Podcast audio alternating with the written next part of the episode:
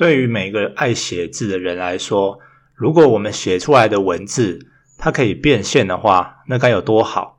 因为写字是没有成本的，但是写出来的文字却是可以让你赚钱。我想这是一个非常梦幻的情境啊！那很幸运的，我目前为止现在啊，其实就是处于这种情境之下。我建立我的艺人公司，还有我的自媒体事业，基本上。文字部分占了非常大的一块，所以这一集呢，我想要来谈一谈文字还有金钱之间的关系，让大家知道文字变现的奥秘。如果你喜欢写东西，如果你非常热爱创作，我想这一节的内容你不会想错过的。OK，那我们开始吧。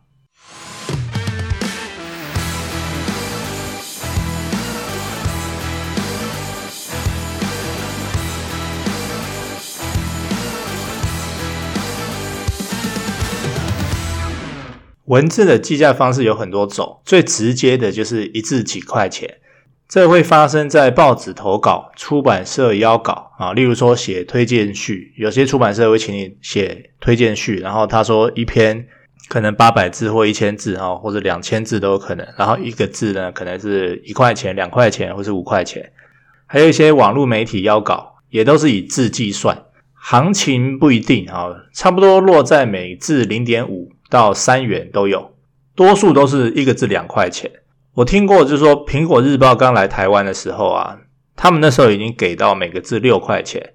所以假设你写一篇一千字的稿，那收入就是六千块哦，哈。所以我觉得算是非常不错。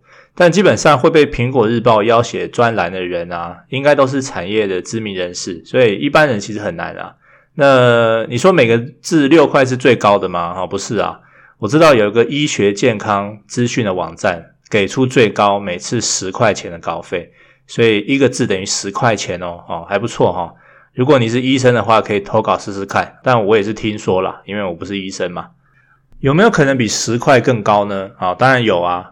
我觉得布洛克写叶配文就是，但是这已经跳脱以字计价的模式。假设一篇餐厅。他要你去试吃，写一篇试吃文，五百字啊。他说五百字以上啦，然后稿费两千块现金，当然还有免费招待你吃嘛。好，那吃不算的话，假设你写五百字，通常不会规定写五百字就写五百字，然后应该应该会比这个多啦。那稿费假设是两千块啊，这也算是非常低的标准了，业界最低标准了。所以每字等于四块钱。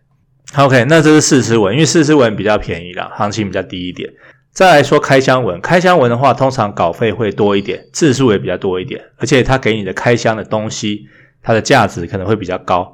通常是一个东西，它就免费送你啊，因为它要让你用，让你试用嘛。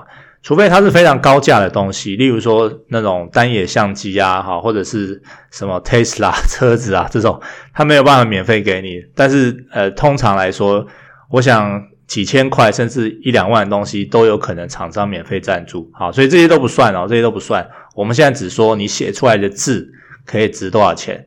那山西布洛克假设一篇开箱文抓平均两万块的稿费的话，假设你写了一千字哈，加上一些十到二十张的照片，那每个字呢也差不多就是值十块钱。那如果说你一篇专文收五万的话呢，因为一篇开箱文两万块，这个也其实不算很高。很多布洛克哈，特别是山西布洛克是开箱布洛克，可能都是要五万块左右，或是五万块以上。那字数如果抓三千块的话，我们现在也不说什么帮他拍影片什么哈，我们就说单纯的文字。那所以五万块一篇，字数三千，那每个字就是十七块。但是我讲了嘛，其实布洛克叶配文，它都是用篇数去算。它其实不可能用字数去算价格，所以我其实只想强调一件事情，就是文字本身的价值是固定的，它不会变。决定文字价值的是创作者还有观众数。当这个人越有名，越多人在看他，他的文章被越多人看到，那他的文字就越值钱。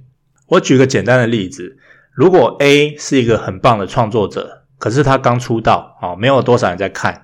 流量很低，那有一天呢，某个知名人士 B 呢看到了他的作品，然后他随手抄了一段，或者是说他聪明的抄袭哈，就是他截取 A 的重点，再用自己的方式说出来。然后呢，B 很有名嘛，他有十万名观众，所以他就写出来以后给他的十万名观众看。同样的一段文字，在 A 的手上是不值钱的啊，但是在 B 的手上呢是值钱的。这个很现实哦，因为你的文字本身它并没有市场价值，你写的再好，没有人看到，就是 nothing，什么都不是。想卖呢，你也卖不了什么钱。所以我的建议是呢，你不要为写而写，变成一个好像有钱就去写的这个职业写手哈。我们要成为部落客，我们要成为自媒体，我们不是要成为一个职业写手。好，这个中间的定义有非常大的区别哦。这样对你长期来说是不好的，因为你的职业不是写作，你的专业也不是写作本身，你的写作能力呢，只是辅助你的专业。然后你用专业成名以后，你创作出来的文字就会很值钱。好，我这样说大家应该懂了。我们不要成为没有名字的写手，我们要成为有名字的部落客或是个人品牌。我们先撇开文字创作，让我们想象一下。你是卖水泥的，你家里现在有一个房间，里面堆满了一袋又一袋的水泥，每一包水泥呢，你可以卖两百块。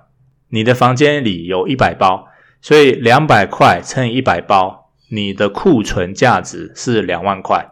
暂时你还卖不掉，好，但如果你把它们全卖掉，你就可以赚两万块。好，当我们有这个想象以后呢，现在我要请你把水泥换成文字。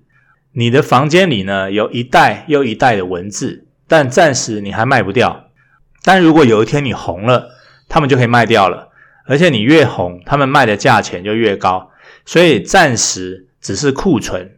但如果你知道一些会计基本知识的话，我们在财务报表上面，库存就是有价值的资产，只是还没有兑现而已。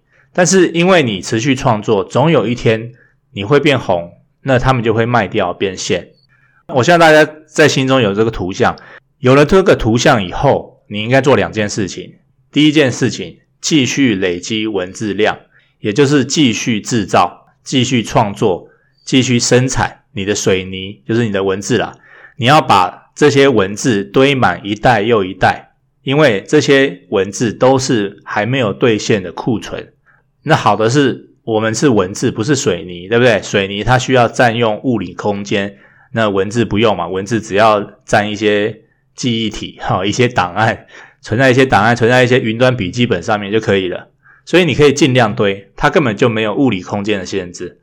第二点，把你自己变红，因为它关系到你的库存品值多少钱。但你如何把自己变红呢？好，有趣的事情来了，就是用你的这些文字。一开始你默默无闻，你写出来的文字可能有价值，但是没价格，所以你要先用文字的价值去推动你的人的价值，慢慢的飞轮就会开始滚动，你的人变得有价，然后当人有价以后，他的产物也会水涨船高，包括他的文字，包括他的话语，包括他的形象、声誉等等，一切顺利的话，这些让你变红的文字。它的售价可能是从原本的零到最后每个字十块吗？好，当然可以啊，因为看的人不同嘛。当你这个人变红了以后啊，他们会接触你后续的文字，他们可能不会看到你之前的作品，也不会知道你库存里面还有多少。另外一个好处就是文字比水泥好的地方就是它可以重复利用，它不会卖完就卖完了，只赚一次钱。当你有很多文字的时候，你其实就是建立起一个知识宇宙嘛。这里面的文字就可以用不同的形式去创造出新的呈现方法，好，可能是变成 Podcast 的稿子啊，或者是 YouTube 影片的草稿啊、脚本啊等等的。所以文字的再制就可以让你再卖一次钱啊，或是再卖更多次钱。它不会只能赚文字的钱，它还可以赚文字延伸出去其他媒体的钱。你可能听过一句话哈，就特别是很多网络骗子都说过这句话。他说：“零成本网络赚钱。”很多骗子或是心术不正的，可能会用这一招来吸引你。零成本网络赚钱，但实际上它真的可以啊！创作就是啊，写作就是啊。我刚刚说的累积文字库存的概念就是啊。那我不是骗子哈，相信我，骗子不会每天日更，然后还连续三年。所以。我刚刚说的例子就是，你写好一代又一代的文字，放在一个小房间里面，等到可以卖钱的时候，就拿出来一卖再卖。文字创作本身，它就是零成本网络赚钱啊，只是它花的时间比较长一点，而且文字的质跟量都要够，才能把你变红。所以我刚刚说了两件事情，第一个是累积文字，第二个是行销自己，把自己变红。这两件事情是可以同时进行的。顺序上呢，是前者优先，就是先累积文字。想象一下，你现在已经有了一百万字的库存，那你就有了什么？你就有了行销自己的深厚本钱，你的成功几率很大，因为你有一百万字可以运用，你有一百万字可以再制，在不同的媒体上面呈现，去吸引到不同的观众，接触到不同的群组。那当然就会产生不同的机会啊，或是很多机会这样子。另外一个很好的点就是，我认为写作这件事情它没有门槛，任何人都可以一鸣惊人。一个二十年经验的职业写手，很可能被一个才写两篇的专业写手超车。我说的超车，就是指收入比较高哦，或是潜在收入比较高。所以，如果今天你还没有开始写作，可是呢，你有一样独特的专业。那你就应该要尝试用写作把它分享出来，你聚众的速度会很快，因为多数人他只有专业，他不会写出来。但是你呢，有了专业加写作，所以当你加上了写作，它不但会放大你的专业，会让你吸引到观众，而且还有可能让你赚到钱。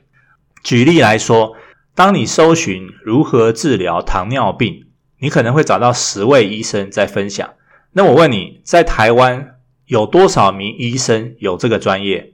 应该不止十位吧？可能有一百位，可能有一千位吧。可是网络上面只有十位在写，在分享。那你说网络上面的人是不是都被这十位医生给收割了？好，就是说他们的机会是不是比那没有写出来的人大很多很多？所以你就知道哦，光有专业，你只能满足很小的圈子。如果你是一个糖尿病医师，你只能去满足每天上门看门诊的一个那么小的圈子，可是当你写出来，当你用文字、语音、影片呈现你的专业，你的圈子将会被放大数百倍、数千倍。那这些多出来的受众呢，很可能就是因为你的文字、你的创作而来嘛，那就会为你的文字付钱。我在网络上创作超过二十年以上。我写过无数的文字啊，我已经无法计算多少字了。然后各类型的都有。在我离开 Email Catch 的那一段时间，我曾经日更部落格两年吧。那因为我知道说写作它需要累积啊，任何的网络个人品牌都是需要时间累积而成的，所以那时候我就什么都写。好，那很多都是写爽的，或者是我把我一些观念分享出来而已。我在我那时候在写的当下，不会想到说啊，这如何赚钱。而是我会去想说，这如何凸显我的个性？这如何分享出我的专业？那因为那时候的阶段性任务就是说，让大家知道我，让大家认识我啊。因为我知道文字它不会马上就让你赚钱的，你需要先让自己红，自己红了以后，你的文字才有价值。然后慢慢写，慢慢写，到了中期，我就累积了一些观众嘛。那观众他其实就会，你就发现说，有人其实就有赚钱的机会了。所以我开始就会有一点点去想说，诶，这如何赚钱？但是还是一样哦，如何凸显我的专业，这一点不会变，因为我那时候的重心不是在赚写作钱，而是我做其他网络事业的专业钱。所以在比例上面，我还是利用写作去让自己红，而不是写作本身去赚钱。OK，然后到了差不多二零一八年、二零一九年，哈，就算是近期了啊。我发现，其实这两件事情，它最后都会汇流合一。当你写写写写到一个境界，大家知道你的专业很强，他们也会愿意看你的文字。那这个时候呢，你就可以决定说是否对你的文字收钱。所以应该是差不多从二零一七年开始，你就会发现什么知识变现啊、知识经济啊、订阅制啊，那时候就很红，因为很多创作者那时候就搭上了这个。大浪啊，去开始做一些订阅制，去针对自己的创作收费。当你的专业来到一定高度，你把它写出来，那你的文字是可以解决别人问题、改善别人生活的时候，然后你自己可以确保持续产出的习惯，那你就可以考虑收钱，去提升你文字的价值。那至于要提升多少，就看你自己怎么定价啊。什么每字几块，每篇几块，我觉得这就根本就不具意义了。因为文字只是你专业价值的一部分，核心是你本人用专业去包文字，而不是去计较文字价值本身。所以我认为文字跟金钱的关系是这样：一开始你为了凸显个性，为了提升专业感去写，为解决别人问题去写，一开始不要为了稿费去写。基本上永远都不要为了稿费去写，因为一个字多少钱，它是有一个上限在，它不会让你致富。那唯一要让文字产生致富潜力的价值，是你这个人红了以后，你的所有作品它的价值都会水涨船高，所以不用急哈，慢慢累积，慢慢累积。最后一点，很多人就问我说，好像在实作的时候不如我刚刚说的一切那么顺利或是理想，对不对？他们还是一样创作了很多字啊，甚至写了很多部落格啊，可是到现在为止都还没有赚钱啊。那这个时候，我的建议就是你要为自己多一点信心。你可能行销自己还不够，然后你写下来的文字，如果还没有人要买，你就把它先装袋啊，你就把它先装袋放入库存啊，存到那个小房间里面啊，啊，就是它它还是有价值的，它只是还没有兑现而已嘛。然后当你人越来越红的时候，总有一天他们会重见天日。然后这些写过的东西基本上都不会浪费，都应该是还有可以拿出来再卖钱的机会。这一节内容其实在我的著作《唱完艺人公司》这本书里面有讲到，所以如果各位还没有这本书的话，可以去买来看一下文字版的内容。所以你看我是不是在将我自己的文字兑现？我用的方法是用 Podcast 声音去让大家买书。但是我声音的这篇稿子呢，是怎么来的呢？就是我当初写了一篇文章而来的，所以大家可以看到我亲自示范了文字如何再制，利用文字再制成声音的方法，再用声音再回推去卖我的文字啊，也就是我的书。那在这个过程中，我在两边都聚集了观众，但是它只是起源我的一篇文章而已。OK，所以我的做法给大家参考。希望这一集的内容有激励到大家。如果你还没有开始文字创作的话，也希望能够早日开始，因为你写的每一个字都可以把它放在小房间里面，去增加你库存的价值，然后在某一天你红了以后，把它们拿出来卖。OK，拜拜。